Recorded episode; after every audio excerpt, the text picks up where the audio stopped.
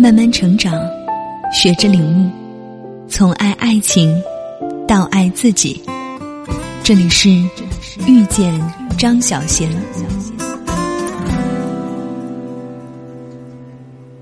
欢迎来到遇见张小贤公众平台。今天要和大家聊一聊香港老电影。得知《古惑仔》原班人马在黄金兄弟中重出江湖，许多人的身体里沉寂多年的热血忽然翻江倒海起来，那些年少回不去的时光，全然呈现在眼前，历久弥新，为之感动。再加上不久前《反贪风暴三》和《再创世纪》的面世，更加激发了中青年一代内心的岗位情结。也许在这个国庆节假日里，很多人会选择宅在家中重温经典，再次感受原汁原味的港式氛围。港片和 TVB 是陪伴了许多七零、八零到九零后的成长，在儿时的记忆里留下了深刻的烙印，也反映出和潜移默化的影响了一代人的价值观。虽在好莱坞和大陆剧电影崛起的今天。如知名博主罗贝贝所言：“今日之港剧不是昨日之港剧，但是香港经典赋予我们青春时的快乐和回味，终究是不可替代的。再回首，初心如旧。我陈浩南能混这么久，全凭三样东西：够狠、义气、兄弟多。”《古惑仔》应该是九零年代的青少年最热捧的系列电影了吧？以极度浪漫主义的手法打造一出热血沸腾的时光，用暴力美学的方式给懵懂的我们展现何为兄弟义气，何为肝胆相照。陈浩南、山鸡、大天二世乱世巨星，共同沉淀出友情岁月。当时香港电影采用工厂式大量生产模式。光邵氏兄弟一家公司从电影制作、发行到放映，今年间产量就高达一千多部影片。《古惑仔》中饰演山鸡一角的陈小春曾爆料，《古惑仔》系列第一部只拍了七天，原本不被看好，结果票房大卖。如果说影片本身具有其不成熟，他想表达的含义却根深蒂固的不谋而合，是一种浑然天成。社会的审美取向一直在变，彼时对得起兄弟，扛得起靶子，爱得起女人，就是审美标准的最高值。所以当年我们身边的兄弟缺一不可，有酒大口喝，有架我出头，闯了祸一起挨骂挨打，谁也不会告发那个带头大哥。下回依旧飙成一团，热闹哄哄。有豆瓣影迷写下这样的评价：引刀成一块。不负少年头，秉承义气，喋血江湖是男人的白日梦，舍生忘死都放不下的心头好。许多年后，我们终于长大，真的可以去闯荡江湖，却发现正邪两方，你中有我，我中有你，表面上的界限早已模糊，反而兄弟交情算得更加清楚。成年人的江湖是暗藏汹涌，不见快意，怂的纯粹，却又怪不得谁。你信不信有神？信，我就是神。能掌握自己命运的就是神。对何时初见周润发这位香港电影的代表性人物，真的说不清。他到现在都是传奇般的存在。但直到今天，我相信多半七零八零后都跟我一样，仍能清楚的记得，甚至迷恋着发哥在《英雄本色》里精彩演绎的小马哥形象，仍能清楚的记得，甚至迷恋着发哥在《英雄本色》里精彩演绎的小马哥形象。他是披挂长衣、走路带风的街头浪子，出腔如风，浪漫豪情。即使是落寞时蓬头垢面扒饭吃，一瘸一拐中，也是在走向人生最后的骄傲。港片史上的经典镜头之一，也一定会。有小马哥叼着牙签用假钞点烟的一幕，隔着镜头都能感受到强烈的炸裂感。他就是英雄本色本人，无疑。暴力美学、兄弟情谊和经典的双雄模式，都是一九八七版《英雄本色》这部电影的标签。这部电影的价值有多大？有人说，《英雄本色》改变了香港电影的生态与未来。当年有多火？你去看看这两年爆红的韩剧《请回答一九八八》就知道了。深度风靡整个东南亚，毫不夸张。刚刚九月底上映的贾樟柯电影《江湖儿女》仍在镜头里致敬。电影就是人生，《英雄本色》筹备之初差点胎死腹中。当年该片的三大主演里，只有哥哥张国荣是当红巨星。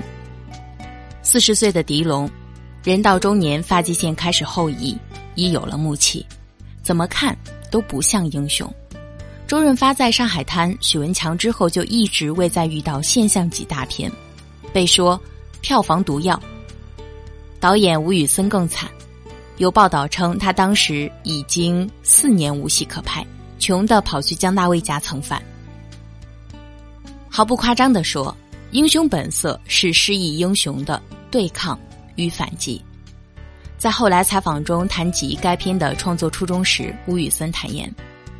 当时我刚从台湾回到香港，发现年轻人蛮迷茫的，没有什么人生目标，对长辈也缺少一份尊重，很多年轻人离家出走，很叛逆。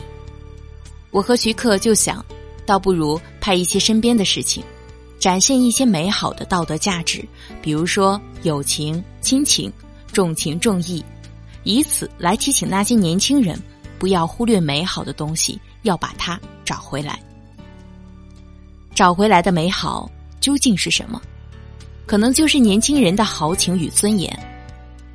就算命运的齿轮从不给人选择的余地，你唯一的选择就是要自己把握自己命运。所以，不管多少年后，当再回想起小马哥说的：“我等了三年，就是想等一个机会，我要争一口气，不是想证明我多了不起，我是要告诉别人。”我失去的东西，我一定要亲手拿回来。回忆起宋子豪与小马哥有一段对话：“小马，你信不信有神？信，我就是神。神也是人来的，能掌握自己命运的，就是神。我们好像都在低处里看到了底气和希望，请坚持下去，不要放弃。”喂，睇下前面几个哈。乜都睇唔到，都唔系嘅。天光之后就会好靓。给人希望的电影还有一部经典作品，就是周星驰的《喜剧之王》。周星驰的名字和作品，在我们这一代人的记忆中是喜剧标杆。但周星驰说：“我以为我拍了很多悲剧，可是拍出来，你们都觉得那是喜剧。”《喜剧之王》作为一九九九年贺岁片。迎合香港年年贺岁片皆大欢喜的惯例，给了一个圆满结局。当然，过年的喜庆和穿插的笑点，让更多人忽略了真正令人心酸的特质。这部电影被当作周星驰的自传。八零年入行，直到八八年才迎来转机。期间，他拍过 N 多跑龙套角色，遭受的冷遇和心酸，内心的愤懑与不甘。与电影中被嘲“屎，你是一滩屎，命比乙便宜”的尹天仇如出一辙。这部片的每一处设置都极尽真实，不是天之骄子，不是孤胆英雄，出身普通，长相普通，运气更普通。周星驰像一个旁观者，冷静的将伤口展示给众人，这是一个痊愈的过程，娱乐了他人，拥抱了自己。但他也不完全是把尹天仇当成自己的复制品，而是千千万万个普通人，那些完全不确定自己会不会成功的我们。但周星驰借尹天仇，给所有如蝼蚁一般却又在坚持着的我们传达一种理念：虽然现在漆黑一片，但是天亮后便会好美的。无论如何。都不要放弃希望。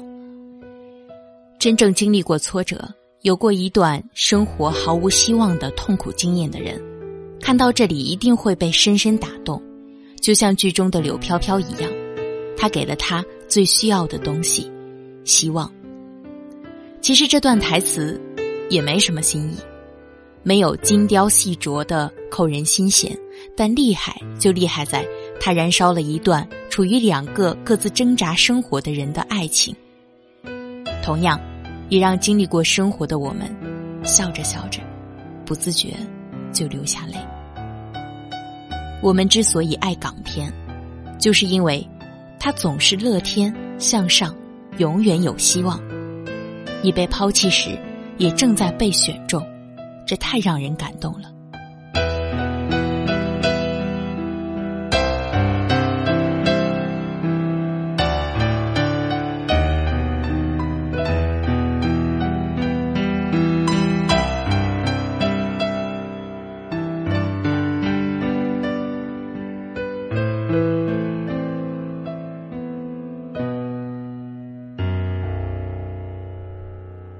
港片教会我的事还不远止这些。千禧年后，从奶奶家的黑白电视换到了新彩电，一日偶遇翡翠台，自此打开了 TVB 的大门。那些经典港剧同样教会了我很多事。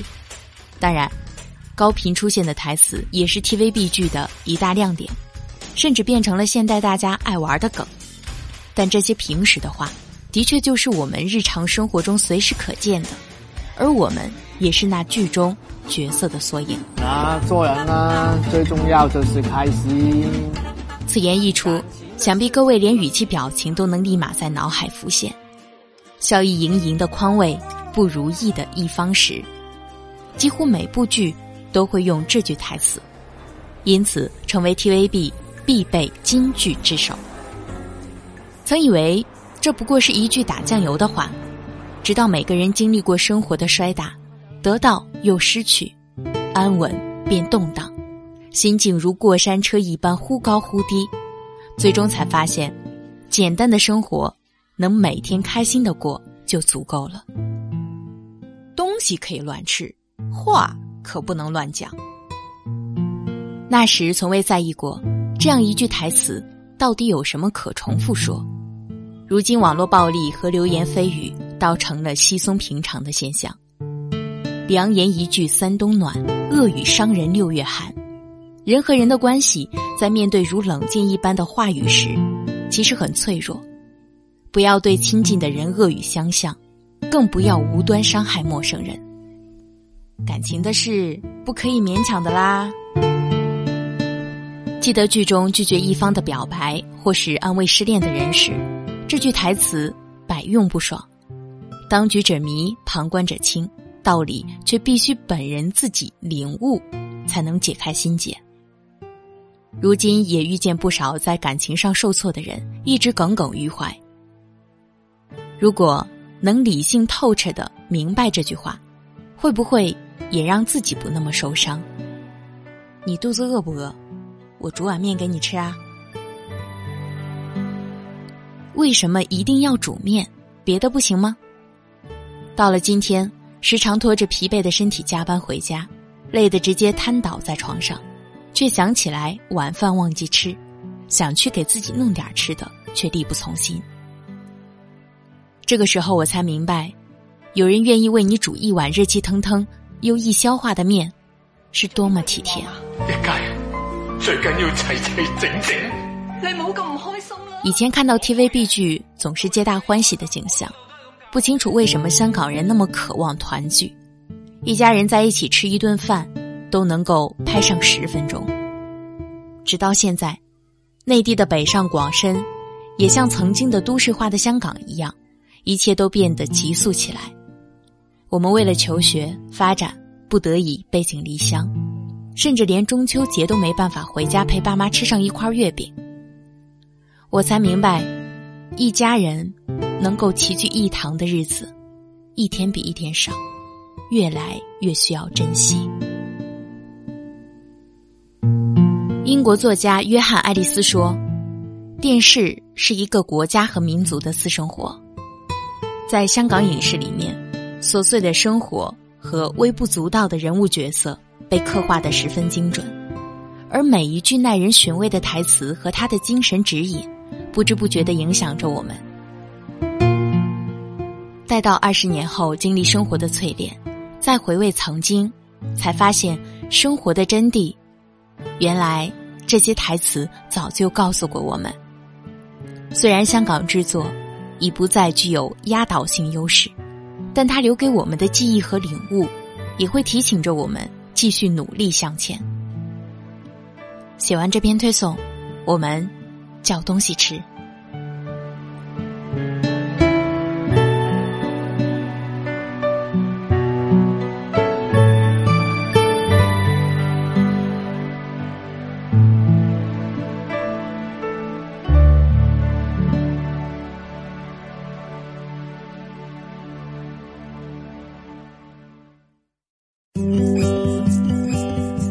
本节目由遇见张小娴和喜马拉雅联合出品。更多精彩内容，敬请关注微信公众号“遇见张小娴”。